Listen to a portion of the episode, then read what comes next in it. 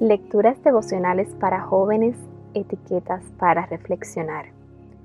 Cortesía del Departamento de Comunicaciones de la Iglesia Adventista del Séptimo Día, Gascue, en Santo Domingo, capital de la República Dominicana. En la voz de Maciel Jiménez. Hoy, 13 de enero de 2021, la de lentes. En 1 Samuel capítulo 16, versículo 7, leemos, No te dejes impresionar por su apariencia ni por su estatura, pues yo lo he rechazado. La gente se fija en las apariencias, pero yo me fijo en el corazón. ¿Con cuál secretaria hablaste? Con la de lentes, contestó. Escuché ese diálogo en la calle. Vivo en un país en el que usar los rasgos físicos para describir a las personas es muy común. No es que haya algo malo en describir a las personas de esta forma. A veces es lo más fácil y lo más práctico. Tampoco hay algo malo en cuidar nuestro aspecto físico. Es parte de lo que somos y es importante tenerlo en cuenta.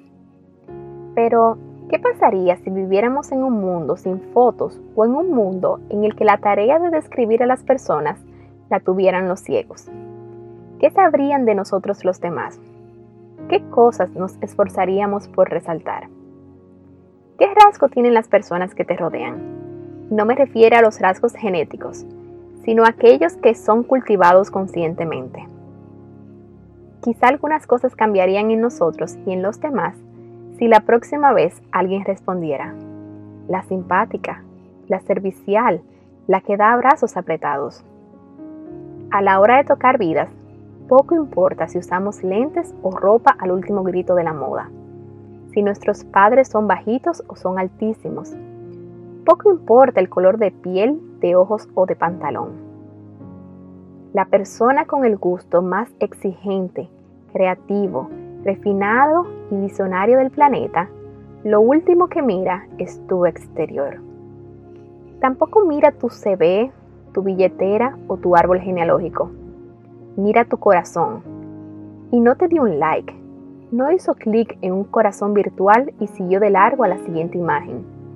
Se detuvo. Detuvo el universo y dio su vida por ti. Dijo, te amo, hasta la muerte y por toda la eternidad.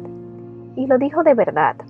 Dejó una de esas huellas de amor también en nuestro corazón para que la recibamos y sepamos darla hoy para que aprendamos a ver con sus ojos y entendamos nuestro valor.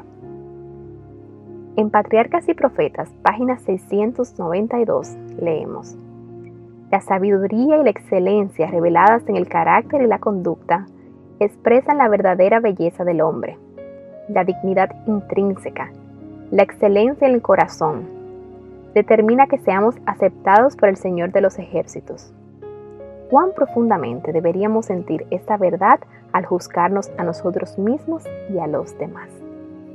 Hoy te invito a que perfecciones esos rasgos que no se ven con los ojos, sino que se perciben con el corazón.